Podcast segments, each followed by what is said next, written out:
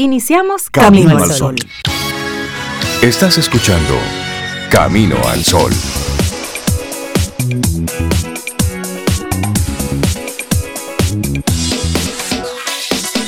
Hola, muy buenos días, Rey, Cintia, Laurilla y nuestros amigos. ¿Cómo están ustedes después de estos días de asueto que dicen de Semana Santa? Porque yo estoy muy bien.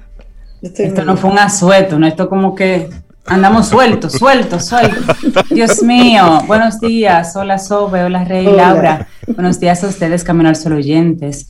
Sí, de verdad, de verdad. Ver las redes sociales y lo que pasó estos días es como que no había más días, como que no hay más tiempo. Cambiamos, el, cambiamos el asueto por estamos sueltos.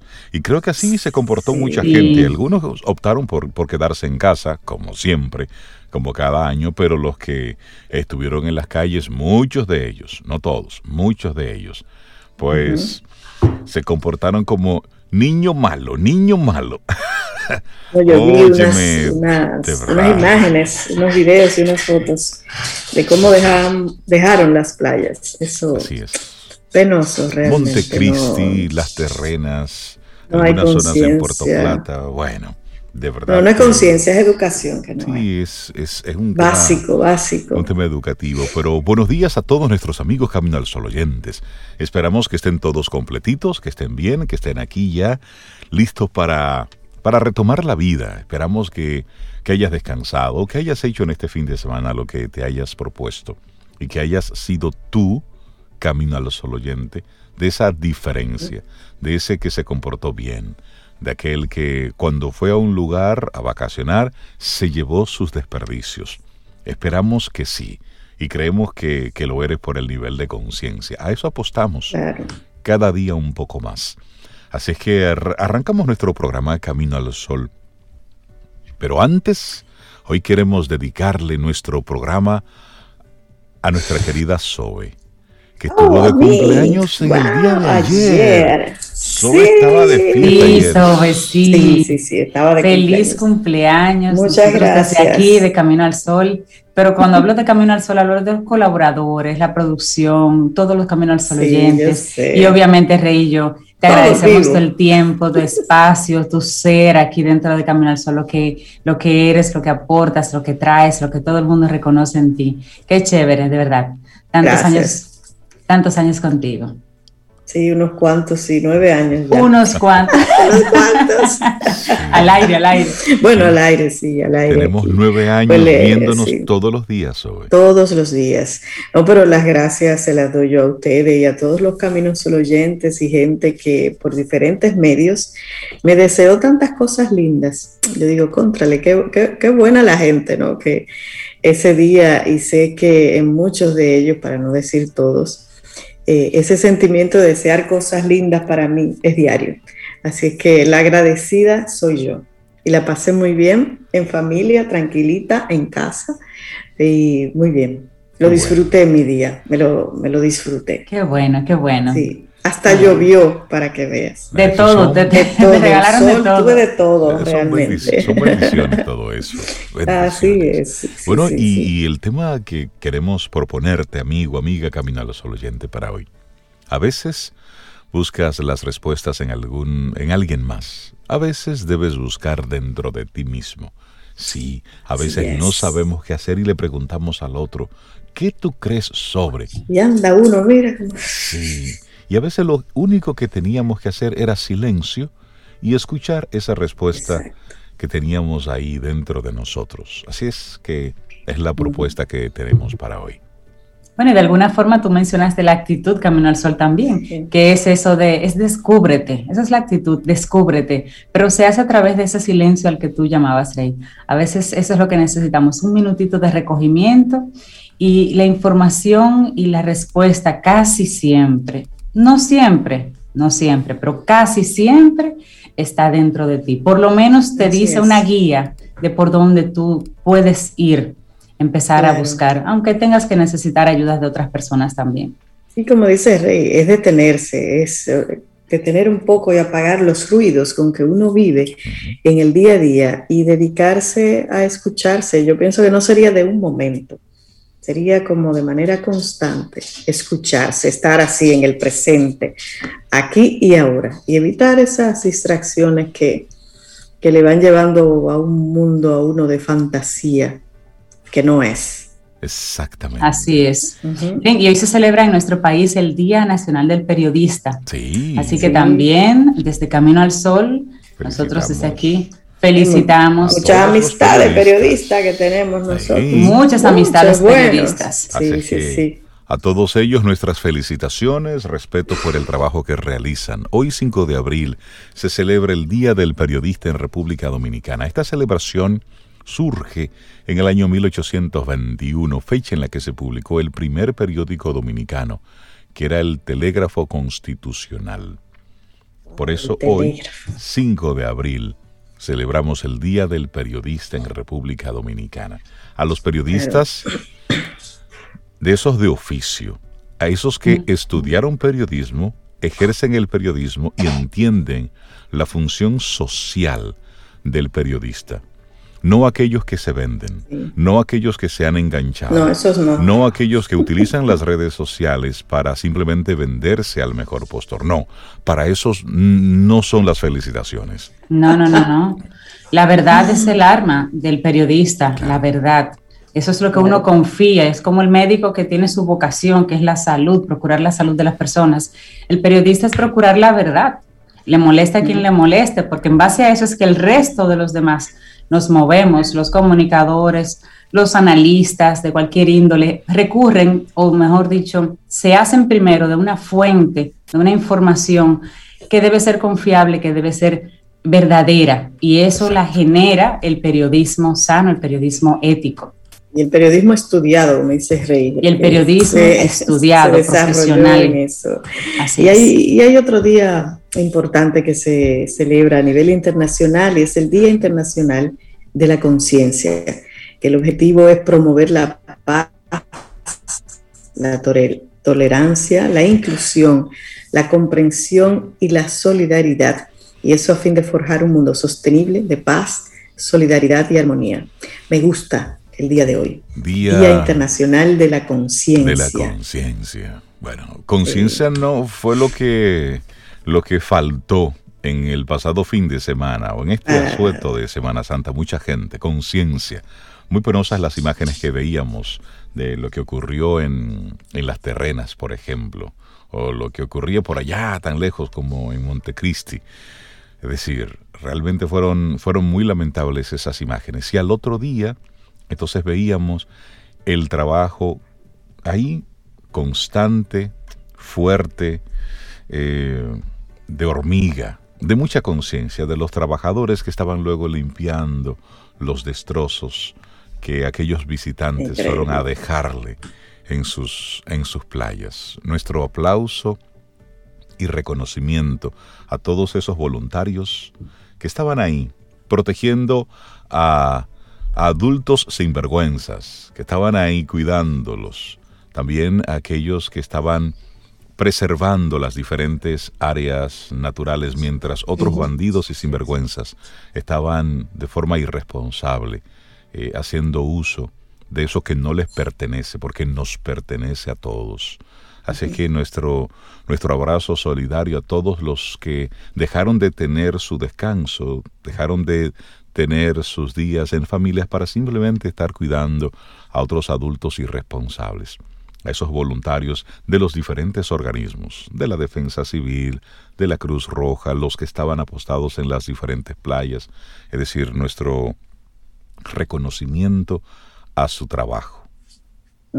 Nunca serán suficientes los voluntarios si nosotros como sociedad no aprendemos, si no desarrollamos la conciencia. Desde, la, desde los chiquitines en la escuela, el colegio, el currículum escolar tiene que integrar la ética, la moral y cívica, temas de ciudadanía y temas de conciencia, señores. Para que esa nueva generación en 20, 30 años, a lo mejor no la vemos nosotros, pero tengamos un mejor país, porque con grupitos de voluntarios no se hace un país. Se le agradece a ese grupo, pero el país somos todos y todos deberíamos tener ese, ese comportamiento ciudadano, que cuando vamos a otros países y sabemos que hay reglas y consecuencias, lo hacemos. Nos portamos bien derechitos. Por las malas lo hacemos, entonces, ¿por qué no lo hacemos por la buena? Laboratorio Patria Rivas presenta En Camino al Sol, la reflexión del día. Tu mirada se aclarará solo cuando puedas ver dentro de tu corazón. Aquel que mira hacia afuera, sueña. Aquel que mira hacia adentro, despierta. Una conocida frase de Carl Jung. ¿Y qué es la comunicación intrapersonal? Sobre esto estaremos reflexionando en esta mañana. Bueno, la comunicación interpersonal engloba todo aquello que te dices a ti mismo y los pensamientos que te transmites a lo largo del día y se relaciona con el diálogo interior. ¿Por qué puede ser esto útil y cuándo te hace daño. De eso vamos a estar conversando, como dice Rey en esta reflexión de hoy. Cintia. Claro, la comunicación intrapersonal hacia adentro. La comunicación nos permite conectar con las personas. Se habla mucho de la comunicación con los demás, cómo nos relacionamos, cómo nos comunicamos, cómo escuchamos. Sin embargo, poco se habla de esa comunicación, la comunicación intrapersonal un tipo de comunicación dirigida a nosotros mismos, por nosotros, para nosotros. Así, entendemos por comunicación intrapersonal el discurso que nos dirigimos a nosotros mismos, ya sea pronunciando o no palabras. El también denominado diálogo interno o interior, diálogo interior, puede tener una gran cantidad de funciones que vamos a compartir en, en la reflexión del día de hoy. Entre ellas, destaca, destacamos la autorreflexión o la introspección, dos procesos psicológicos muy importantes para conocerse a uno mismo. Así es, pero antes una frase de Galileo Galilei.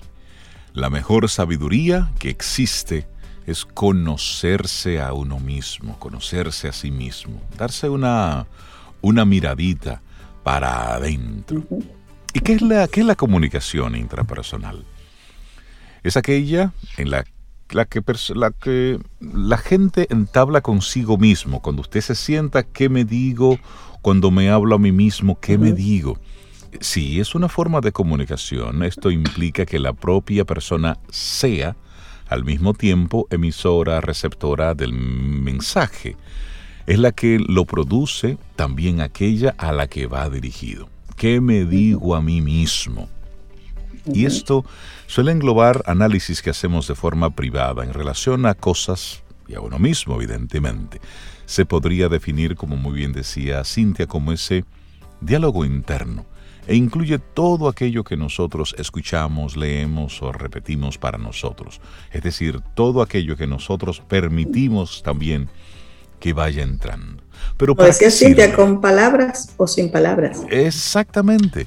Todo eso va para adentro. La comunicación intrapersonal nos permite entonces reflexionar sobre el entorno y también sobre nosotros mismos.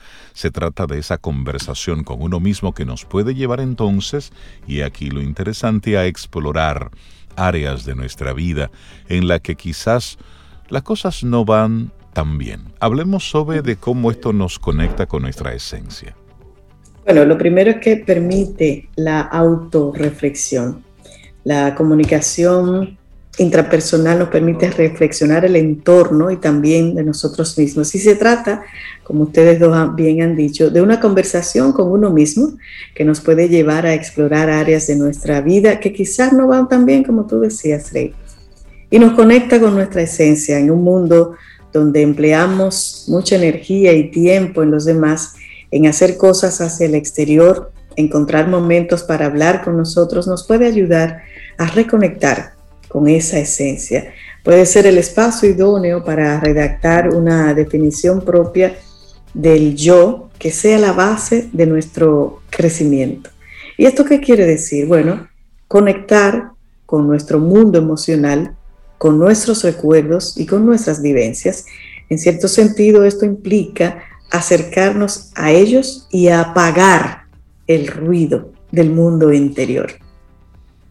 Otro elemento que nos ayuda es que promueve la autoescucha. Escucharnos a nosotros mismos implica callar todo lo de afuera y poner atención dentro de nosotros.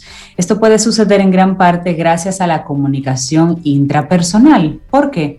Porque esto implica pensar hacia adentro y hablarnos desde ahí, desde ese punto. Recordemos que este tipo de comunicación no solamente incluye la emisión y recepción de un mensaje a nivel oral, sino también a través del pensamiento. Lo que tú te dices sin, hablar sin abrir la boca, pero yo sí soy no sé qué, pero yo siempre no sé cuál. Sí, porque uno tiene de hecho más diálogo interno no oral que el, oral, porque generalmente estás con otras personas alrededor, pero dentro tú tienes tu película. Sí, si lo verbalizamos, entonces dicen que estamos locos. No sé, por eso, pero es más por eso, ¿eh? Sí. Así es. Pero permite la, introspección, como estábamos hablando. Claro. También. Bueno, y vamos a compartirte otros, otros ejemplos. Por ejemplo, bueno, ya lo decía, esto de hablar en voz alta es lo que clásicamente se conoce como hablar solo. Yo lo hago. Ah, yo también. También incluye el hecho de leer algo en voz alta para uno mismo puede resultar muy práctica, una práctica útil para calmarse, prestar atención en algo concreto, ordenar las ideas, fomenta la concentración. Muchas veces en hablar con uno mismo en voz alta se produce de forma inconsciente. Cuando se produce de manera inconsciente, ahí sí préstele atención, porque ahí sí es bueno, dicen los expertos que cuando ya tú estás hablando en voz alta de manera inconsciente, es que el diálogo interno que tú tienes es tanto que te desborda. Que te desborda. Entonces a eso sí hay que prestarle atención, porque es se puede convertir en un hábito que tú lo haces de manera inconsciente. Entonces estás... ¿Y qué es lo que está hablando? No, él está hablando con él mismo, déjalo tranquilo. No, no, no. Ahora. Yo, yo pienso más, tengo más pensamiento que, que verbalizarlo. Mientras, lo va manejando ahí, chévere. Pero ah, es un ejercicio hablar en voz alta. Yo hablo conmigo, Rey, dime, ¿qué es lo que vamos a hacer? Entonces, esto... Sí, en voz alta, Rey. Sí, sí, pero... Sí, sí, mm. sí, pero yo conmigo, pero de forma consciente. Cuando estoy tratando de organizar las ideas y tengo muchas que me están lloviendo, entonces yo, ok, Orden, orden. Vamos a ver. y te sientas ahí un rato. Exacto, es una forma. Ok, entonces mira, esto lo vamos a hacer así y doblamos por aquí y lo hacemos así. Me imagino, Rey, que eso te ayuda como a organizar esos pensamientos que van ahí a, mi yo, me imagino hablarlo. Totalmente. Te ayuda, ¿no? Como a concretizarlo, escribirlo y te organizas. Exacto. Y es que hablarlo te pone un orden, porque en la cabeza llegan múltiples al mismo tiempo, pero para para verbalizarlo tienes Mira, que buena idea a la vez. Sí, buena idea. Pero hablarlo de manera consciente. Consciente, sí. Sí, sí, sí, Bueno, tenemos otros elementos aquí, son los pensamientos negativos, que son ideas que aparecen muchas veces de forma intrusiva en nuestra mente. Y esos son muy constantes, sí. Estos generan angustia y pueden llegar a afectar realmente nuestro estado anímico y otros aspectos de, como la autoestima, por ejemplo. También implica una forma de comunicación intrapersonal, en este caso, disfuncional o negativa. ¿eh? Con terapia, esta manera de dirigirnos a nosotros mismos a través del pensamiento puede combatirse. Acuérdense, pensamientos negativos. A eso es que se refiere. Miren qué interesante hasta dónde puede llegar la conversación intrapersonal entre las partes del cuerpo. ¿Cómo así? Se trata de una comunicación un poquito más particular y diferente, no tan psicológica, pero miren de qué se trata. En este caso hablamos de algún órgano del cuerpo que le envía un mensaje al sistema nervioso central. Imaginemos, por ejemplo, cuando tienes esa sensación de frío o una sensación de calor, estás nervioso, qué calor, Dios mío, pero no hace calor. Las cosquillas, sentir ardor, todo esto también es comunicación intrapersonal, pero a otro nivel. Mm. Es el cuerpo diciéndote algo, un órgano. El cuerpo hablándote, sí, Interesante. Bueno, ¿y tú? Te queremos preguntar, amigo, amiga, cabina al solo oyente. ¿Y tú? ¿Hablas contigo mismo? ¿Empleas este tipo de comunicación a lo largo del día? ¿Con qué fin? Cuidar nuestro lenguaje interno, todo aquello que nos decimos, es imprescindible para gozar de una buena salud mental, Zoe. Wow, wow, sí. Y como en toda la vida, conversar, a conversar con uno mismo se aprende y por ello es importante revisar este diálogo interno a fin de que sea adaptativo, que sea útil y que sea sobre todo un buen acompañante de vida. Si sientes que tu discurso interno te genera malestar, entonces como dice Rey, párate, escúchate y pide ayuda si sientes que la necesitas. Así es. Laura Ruiz Midhana, graduada en psicología por la Universidad de Barcelona con un máster en psicopatología clínica infanto-juvenil, también de la Universidad de Barcelona, es la autora de esta reflexión que compartimos en el día de hoy. Para ti, ¿qué es la comunicación intrapersonal?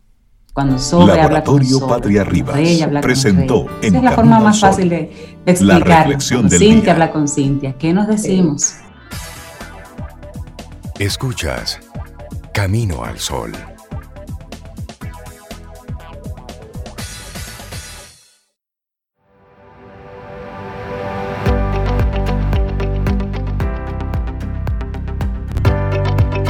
Y dice Ella Wheeler Wilcox que no existe mayor satisfacción que mirar hacia atrás y darse cuenta de que uno ha crecido en autocontrol, criterio, generosidad y acciones desinteresadas. Ella Wheeler. Y le damos los buenos días, la bienvenida a Paulo Herrera Maluf. Paulo, ¿cómo estás? Buen día. Muy buenos días, ¿cómo están? Eh, saludos a todos y a todas en este lunes de Pascua. Así, es. Hola, buenos días, Paulo. Después de un largo asueto. ¿Cómo pasaste estos días? Eh, bien, bien, estoy muy tranquilo. Eh, en mi casa, o sea, no, no, yo no solo soy de Semana Santa, yo soy molotófobo. Somos dos. Eso es eh, fobia a los molotes. que, que puedo decir que tengo un, bueno, mi jefe aquí en la universidad, el vicerrector David Álvarez, tiene una, una, una observación muy aguda respecto a los molotes. Él dice que los molotes son marca país. Los molotes. marca, país. Eh, bueno, ¿sí? ¿Nos, guste o no? Sí, es una realidad. Eh, sí, sí, sí, sí. Pero bueno, eh, todavía con el aftertaste de la, de la celebración de Sobeida y su cumpleaños, ¿verdad? Oh, esto que lo va a seguir celebrando en la semana entera. Ya lo bueno, yo, paso, yo, voy a, yo voy a adjuntarle a Sobeida a la sobrina, espérame entonces. Elizabeth Infante, nuestra pequeña Elizabeth, estuvo de cumpleaños el Viernes Santo, el día 2 de abril, y la tía Sobeida el 4. Elizabeth cumplió sus cuantos, lo digo, se, le pueden decir, claro, 19 añitos. La bebé todavía. Pero sí, entonces vamos a celebrar todo el mes con él y con Sobe. Bueno, y arrancamos con un café, Paulo. Sí, claro, porque todo comienza con, por un café. Todo comienza por un café. Y, Cuéntame ese café, ¿con quién te Esta suele ser la hora. Eh, lo que tengo es un, café con Byung Chul Han. Eh, y, para hacer las reflexiones si nos estamos autoexplotando o no. Byung Chul Han es un filósofo surcoreano eh, que de manera bastante curiosa escribe en alemán, porque él se formó en Alemania y reside en Alemania.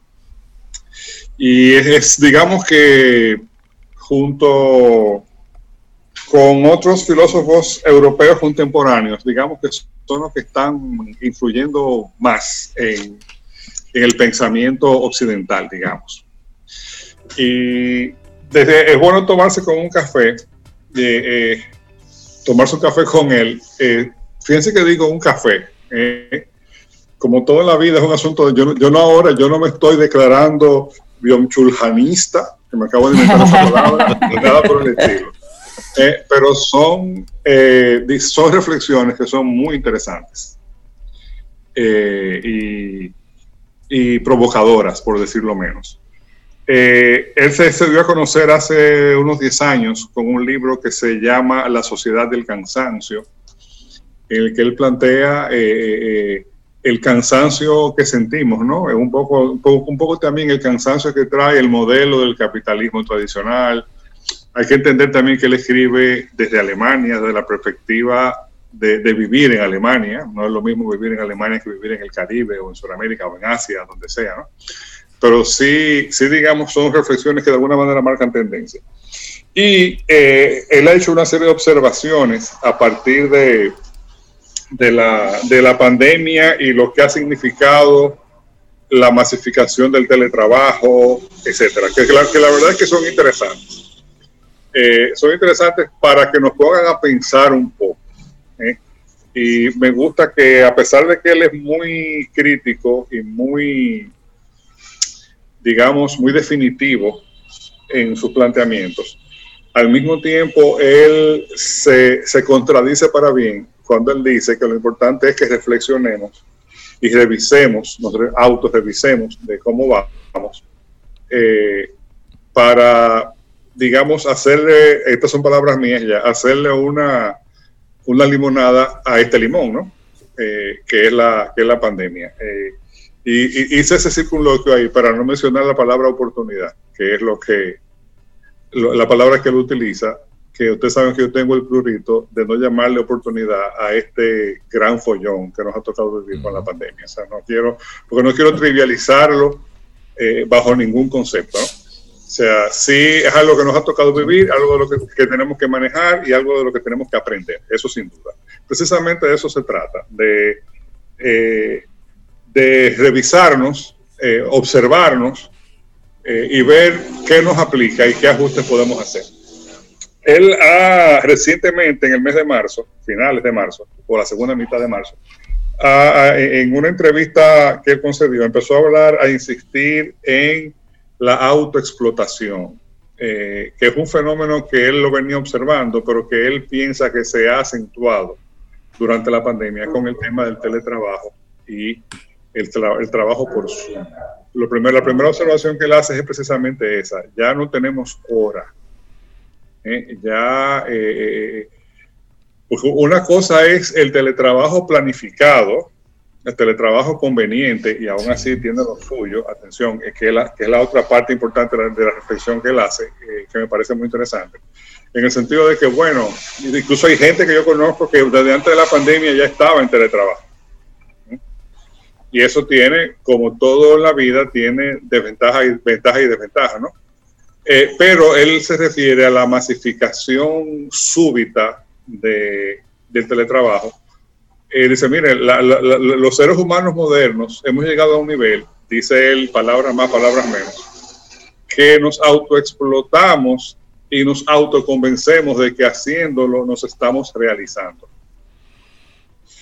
No quiere decir que la explotación tradicional de la persona por la persona, es decir, que tu empleador o o el sistema económico en el que tú operas, digamos, tenga ese, ese sentido de explotación. Eso no ha desaparecido, eh, atención, pero a eso se suma un sentido de autoexplotación que, que somos nosotros mismos que nos explotamos y eso además crea una sensación de libertad y de autorrealización cuando lo haces.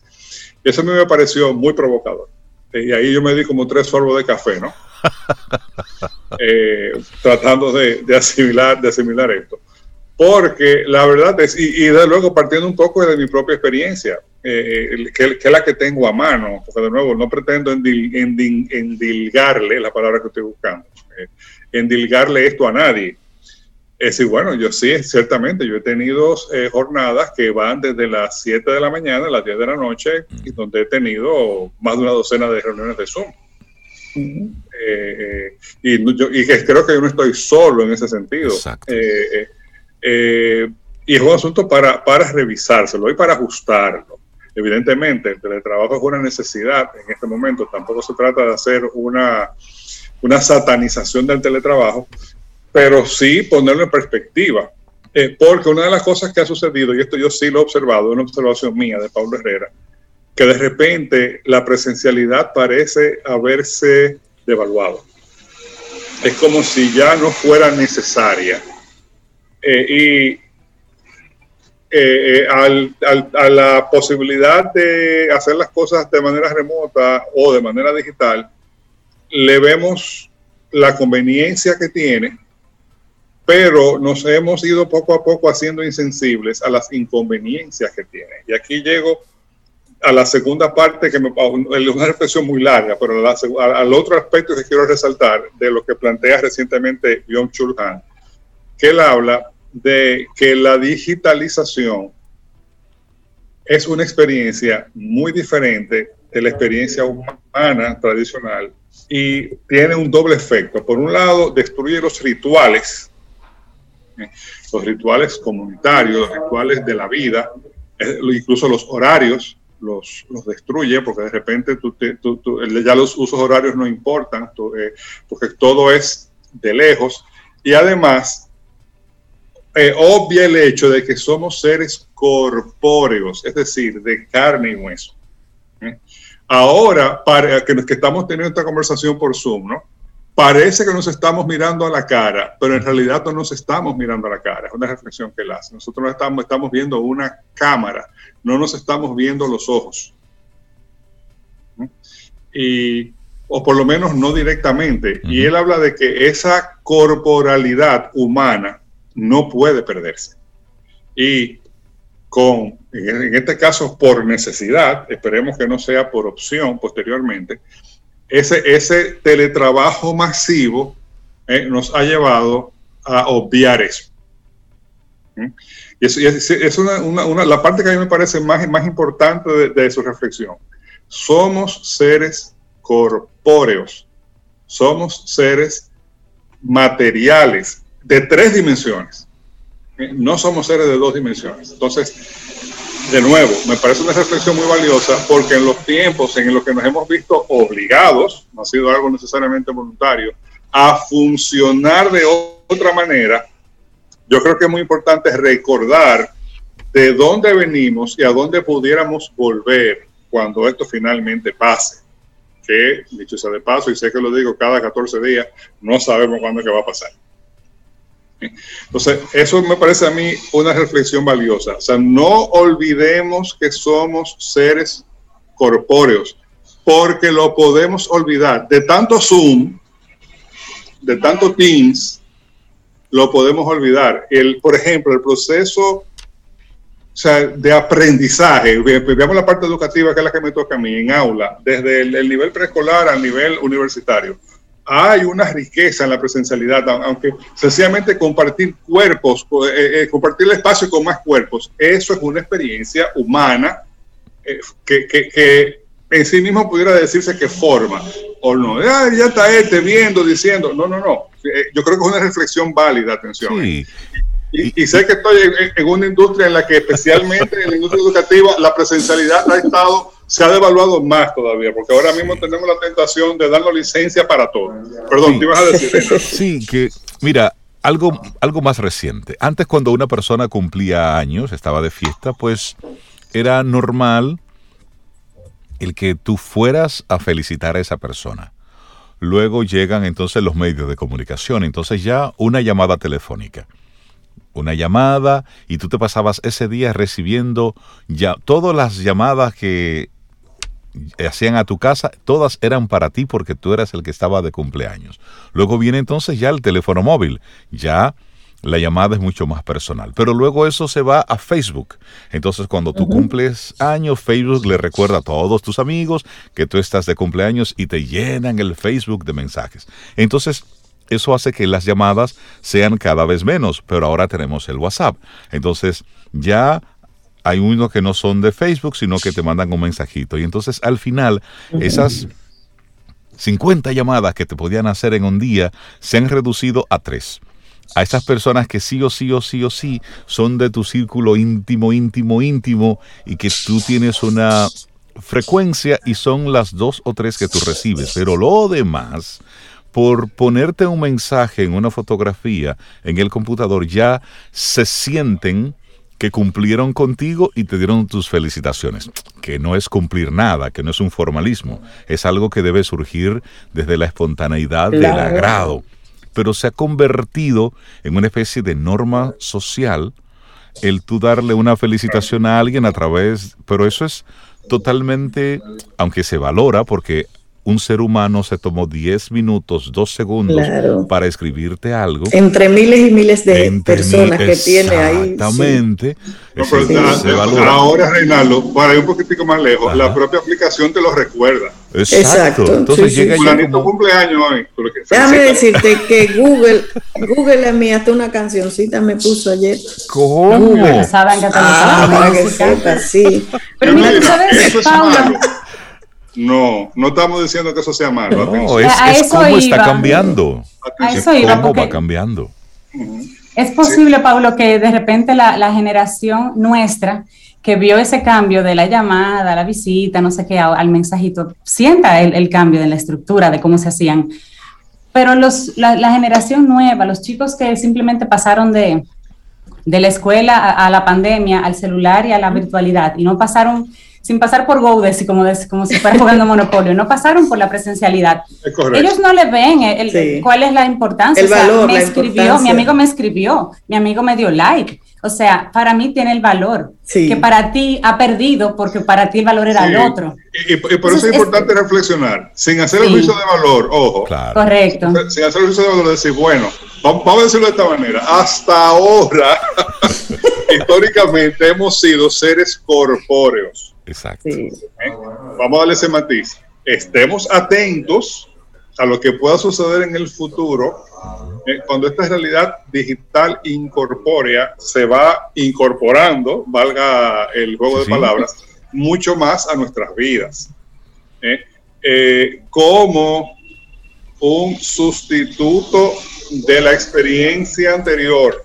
Atención, por lo menos en, este, en estas circunstancias actuales, es un sustituto pero también lo venía, lo venía haciendo desde antes ya, ¿no? Porque la pandemia lo que viene, lo que viene a hacer es acentuar y acelerar sí, acelerar todo. ¿Eh? Entonces, es una reflexión válida eh, de decir, ok, y por eso, por eso yo digo, lo digo en forma de pregunta, nos estamos autoexplotando, eh, revisémonos a ver qué tanto la, esa, esa eh, la digitalización y, y los procesos incorpóreos, qué tanto nos están eh, influyendo e incluso afectando. Lógicamente, nosotros somos una isla en el Caribe con una cultura sumamente gregaria en la que estamos impuestos a vivir abaizados, uno arriba de otro. Eh, pero vean un poco de la perspectiva de otras culturas en los que lo normal es que la gente viva sola en su casa. Eh, sí. Yo que soy padre soltero, le puedo decir que, y, he estado, eh, eh, comparto, digamos, tiempo con mis hijos, eh, sí, lo veo muy frecuentemente, ojo, pero en la, en la pandemia eso se dificultó. Le puedo decir que yo, por mis circunstancias me permiten comparar las dos cosas, lo que es estar confinado con gente, con mis hijos, pero también estar confinado solo. Exacto.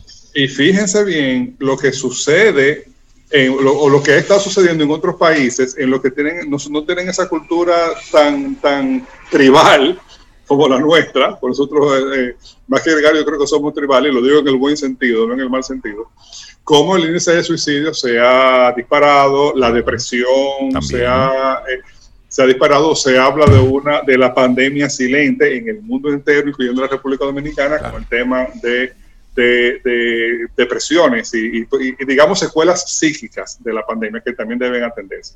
Que por cierto, sobre ese, ese aspecto también Jung Chul, se, Han se, se, refiere eh, en, sus últimos, en sus últimos pronunciamientos. O sea que nada, básicamente era eso, una invitación eh, a, que, a que reflexionemos. Eh, ahí con una búsqueda, usted encuentra muchísimas cosas de este señor eh, los, libros de él no suelen ser largos, no son unos libracos, eh, ni son ni está escrito en un lenguaje filosófico de esos que son crípticos y que nada más los filósofos entienden. No, yo no, de hecho yo no, no me considero una persona persada, ni mucho menos, y, digamos que le llegué a lo que, como, dice, como se dice ahora, a lo que, a lo que él quiso decir. Eh, pero yo, yo, creo que es muy relevante, yo creo que es muy relevante. El tema de la autoexplotación, de cómo, fíjense por ejemplo un detalle, que eh, eh, él, también se refiere a eso. Nosotros lo hemos hecho también en otras, en otras ocasiones. George Orwell escribió 1984, eh, 1984, esa famosa novela distópica a finales de los años 40, eh, pensando un poco en la Guerra Fría, donde en el que hay una gran supercomputadora que le llaman Big Brother, que se utiliza como ente de opresión y de alienación, porque le, le lleva la vida a todo el mundo. Bueno, eh, eh, Orwell se quedó corto. Orwell nunca calculó que los seres humanos íbamos a conectarnos al Big Brother de manera voluntaria y que además nos íbamos a sentir alienados cuando no estemos conectados a Big Brother. Nos sentimos más solos, más desconectados, más eh, menos valiosos, eh, menos gustados, eh, cuando, cuando no estamos conectados a, ese gran Big Brother que son, digamos, redes sociales, que, que son muchas y que es un, un conglomerado que es verdad que no es único, pero sí hay esos hubs de, de información que, tienen, que uno, a uno hasta se asusta, ¿no? Eh, de, los que saben de uno. O sea, que tú, tú pones una letra en un buscador y te sale lo que, lo que tú estás buscando. me estás acechando, ¿qué es lo que está pasando? Y siempre están escuchando todo eso forma parte de la realidad que nos ha tocado vivir, de este tránsito, de este cambio de época, y más nos vale que estemos despiertos. Ese, ese es el resultado de este café.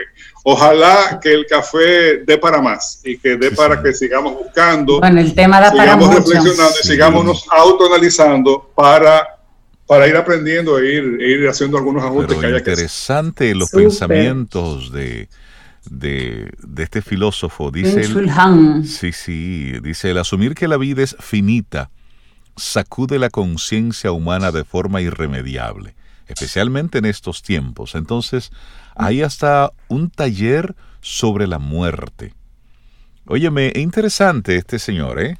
Interesante. Pero por eso decía que, la generación, ver la, la, franja etaria que, a la que se le haga la pregunta, Paulo Rey, sobre yo creo que va a hacer diferencia. Totalmente. Porque, por ejemplo, nunca como antes, nunca como ahora, esas grandes firmas en Estados Unidos que, exprimen en bolsa de valores y de las tecnológicas y, y la banca y, las, y las, em, eh, los grandes bufetes de abogados que captaban de una vez a las personas cuando salen de la universidad y ellos locos por entrar, ahora les está dando brega captar esa gente, les están dando más brega porque los jóvenes están saliendo con la conciencia de que yo voy al mercado laboral, pero yo no voy a explotarme. Yo prefiero ganar menos y vivir mejor. Entonces, el auto, la autoexplotación está sucediendo en la, en la generación que todavía está activa, pero que aprendió a trabajar con el otro esquema. Los nuevos están valorando la libertad diferente y prefieren ganar menos y, y, tener más, más espacio para ellos y para su vida. Por eso es que el joven puede trabajar por teletrabajo en su casa mientras hace una pasta, cambia una leche y está trabajando, porque cuando se desconecta, se desconecta. Nosotros no nos desconectamos porque nunca supimos conectarnos. Entonces nos cuesta, creemos que si nos desconectamos, alguien nos está llamando y nos estamos perdiendo, de algo. Que nos estamos perdiendo de algo. Sin querer, este, este segmento se convirtió en un panel. ¿Qué hablo? no, no, muy chulo, me parece muy valioso lo que tú dices, claro. Y todos tenemos un sesgo etario, cultural, eh, nacional incluso. Totalmente. Sí. dependiendo de la profesión que tengas. Que nos hace vivir esto diferente, claro. Claro, que, sí. Pero, pero la autoobservación nunca sobra. ¿eh? Así es. al contrario. Excelente tema. Excelente contrario. Nunca como ahora. Paulo Herrera Maluf, un gran abrazo. Muchísimas gracias. Un placer, un placer. Nos vemos. Un abrazo. gracias, Paulo. Siente y disfruta de la vida. La vida. Camino al sol. Camino al sol.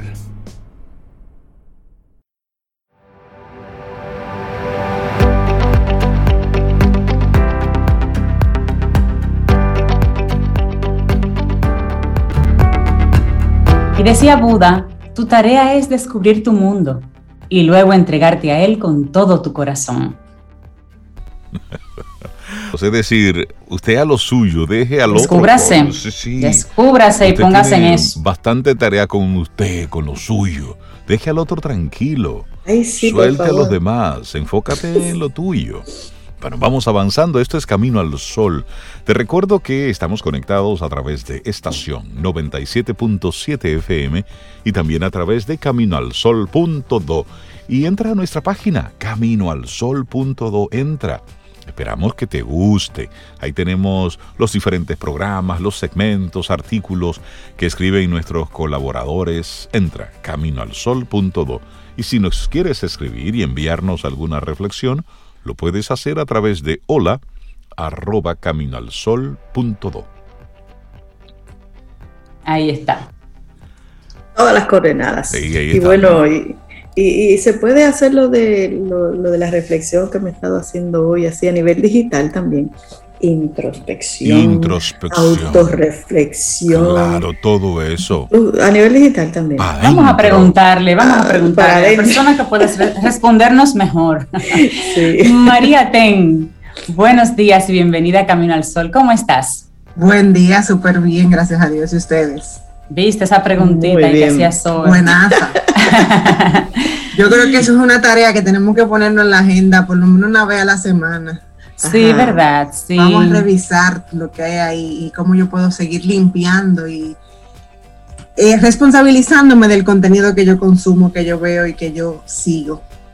Así es, así es. Me gusta esa invitación. Y me, también me gusta mucho el tema que nos traes para compartir en el día de hoy, que yo creo que es un tema, sí, es un poquito controversial porque, bueno, vamos a mencionarlo. ¿Deben los ejecutivos tener un rol activo en redes sociales? Ay, ay, ay. Interesante. Porque tú no encuentras a veces muchos ejecutivos de alto nivel con las redes sociales muy, muy activas, sino sus marcas corporativas sí, pero la marca personal tal vez no tanto. Es una buena pregunta. Vamos a hablar de esto, María. buenísimo, buenísimo. Y, todo viene eh, de, o sea, viene muy de la mano de todo lo que hemos venido hablando eh, desde que entró el 2021. Generar confianza, generar credibilidad y definitivamente la marca personal de nuestros ejecutivos y directivos refuerza bastante esa confianza que tanto los clientes están buscando.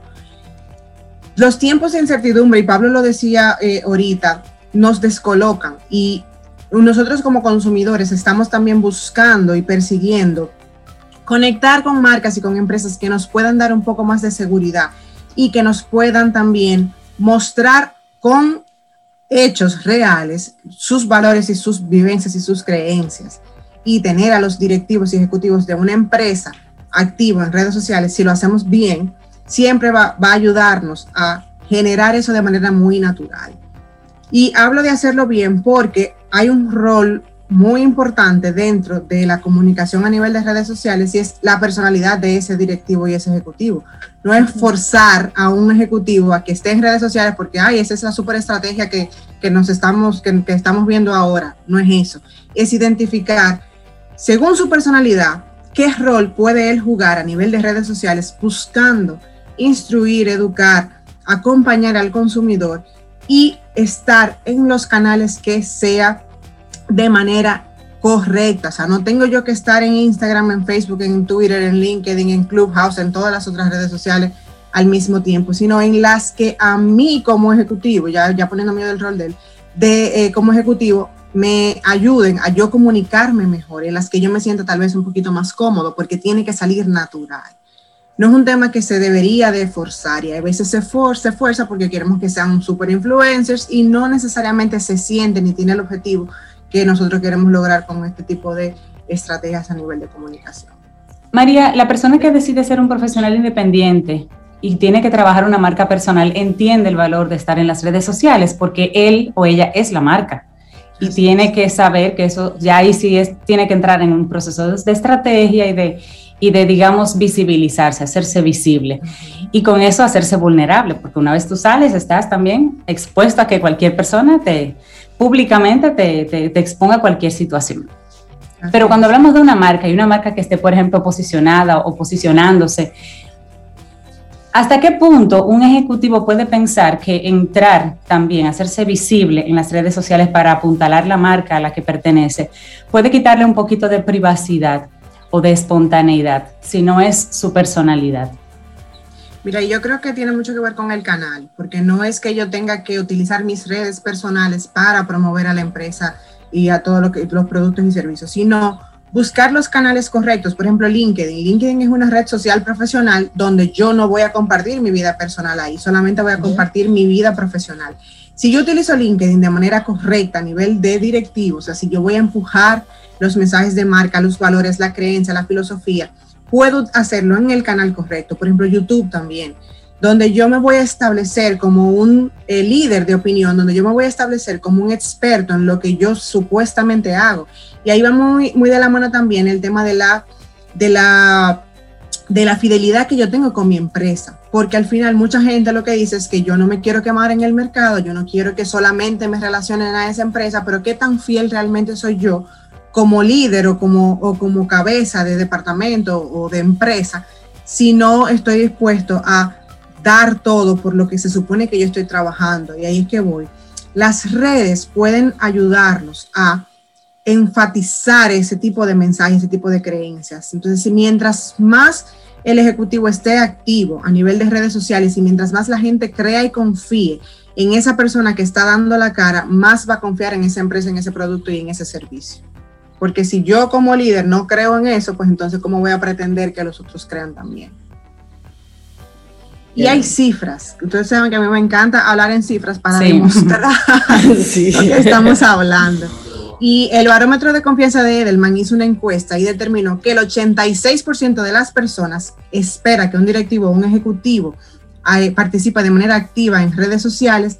Eh, y hablando sobre temas como importantes que estamos viviendo ahora, la automatización del trabajo, el teletrabajo, el impacto que ha tenido la pandemia en, en, su, en su empresa, la gente quiere ver vulnerabilidad, la gente quiere ver que detrás de ese tal vez super edificio gigante donde pasan muchas cosas, hay seres humanos que están también trabajando por su calidad de vida.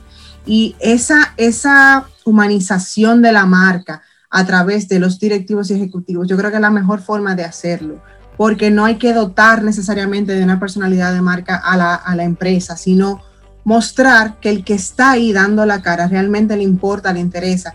Y apalancarse de canales sociales, yo creo que es la forma también mucho más fácil de, lograrlo.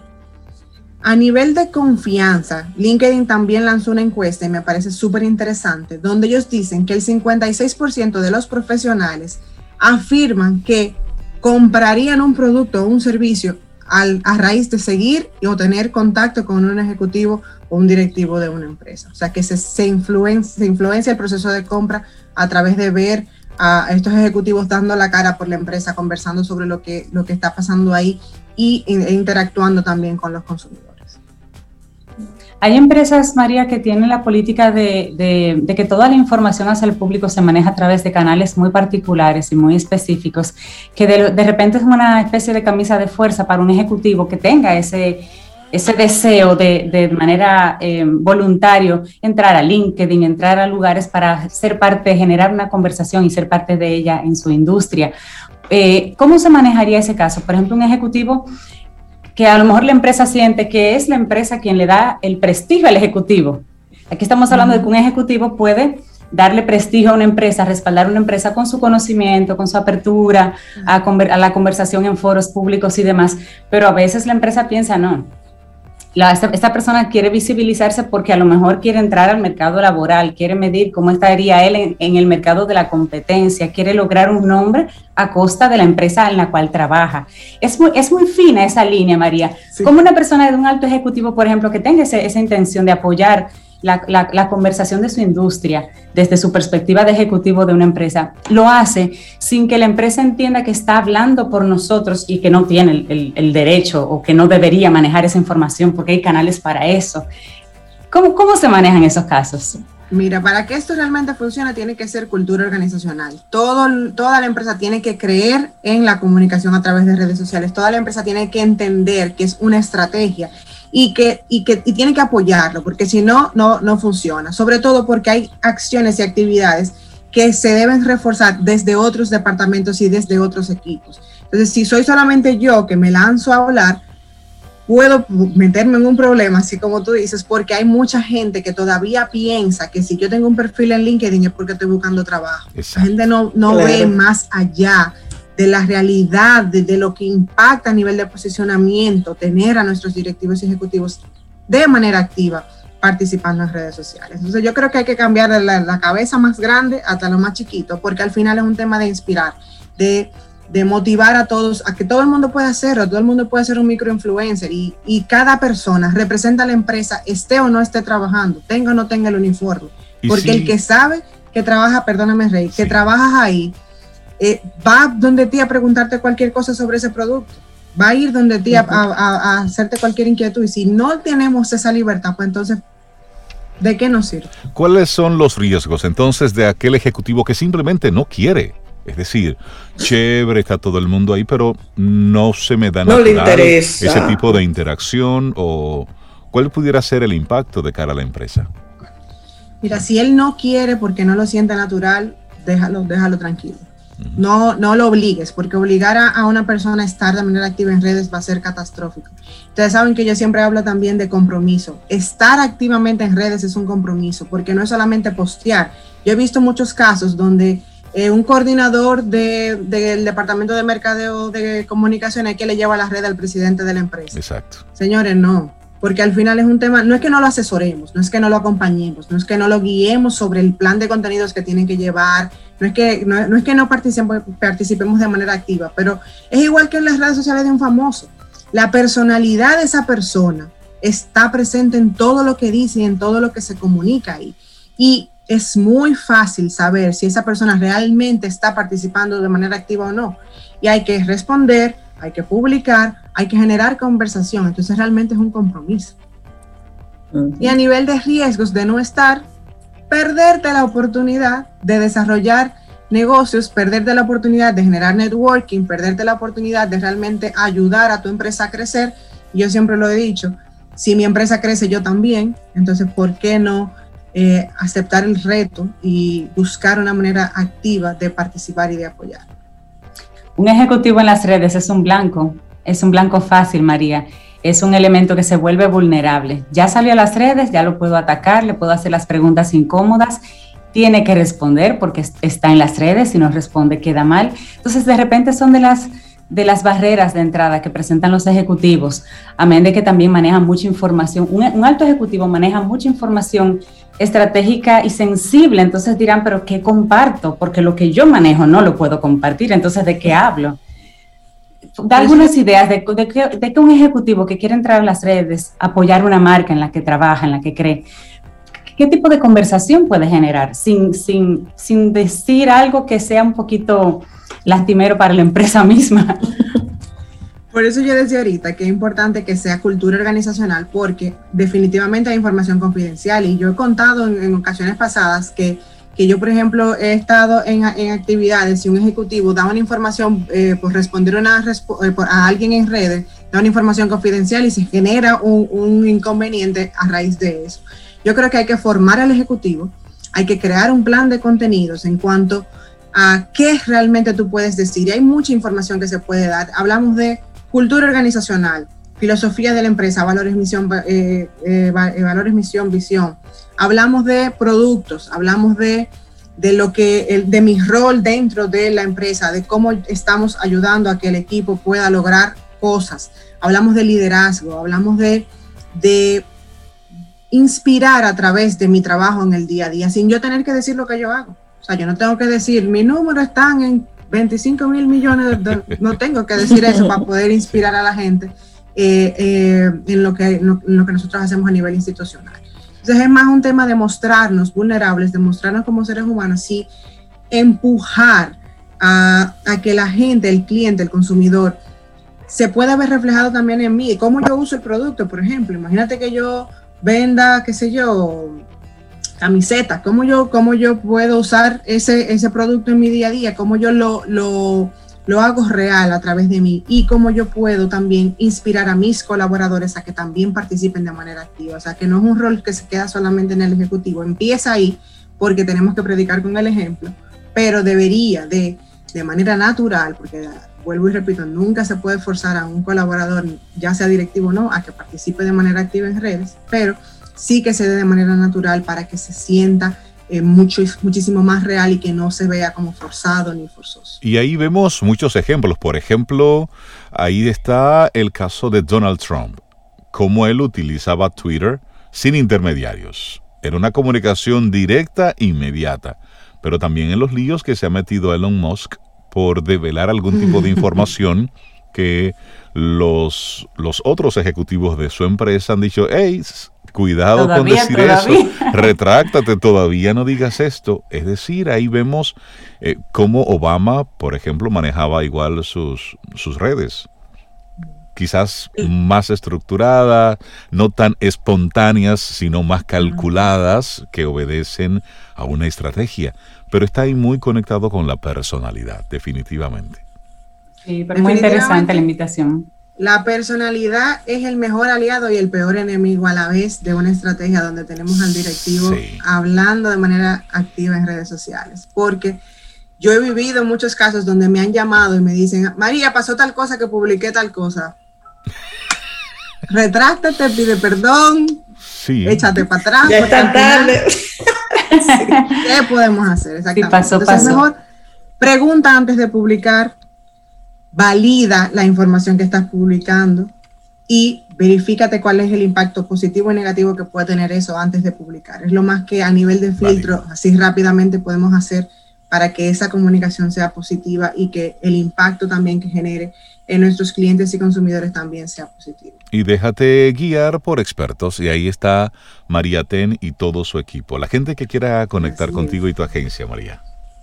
Claro que sí, pueden escribirme a yo soy arroba mariatenm.com o seguirme en redes sociales como yo soy María Ten. Buenísimo, María. Un abrazote y gracias por todo lo que nos enseñaste. Excelente tema. Gracias, María. Gracias. Otro para ustedes.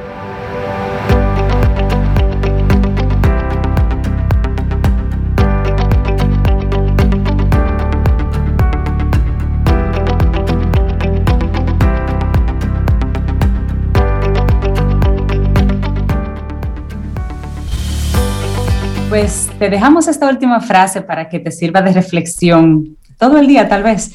Viene de Ann Landers y dice, no tomes la admiración que tu perrito siente por ti como una prueba concluyente de lo maravilloso que eres. Conócete a ti mismo. Ay, qué bueno eso. Señores, llegamos al final de nuestro programa por este lunes. Mañana martes, si el universo sigue conspirando, si usted quiere y nosotros estamos aquí, tendremos un nuevo camino al sol. Tengamos un día precioso. Y esperamos que hayas disfrutado del contenido del día de hoy. Recuerda nuestras vías para mantenernos en contacto. Hola arroba caminoalsol.do. Visita nuestra web y amplía más de nuestro contenido. Caminoalsol.do. Hasta, una, próxima, edición. Y pásala bien.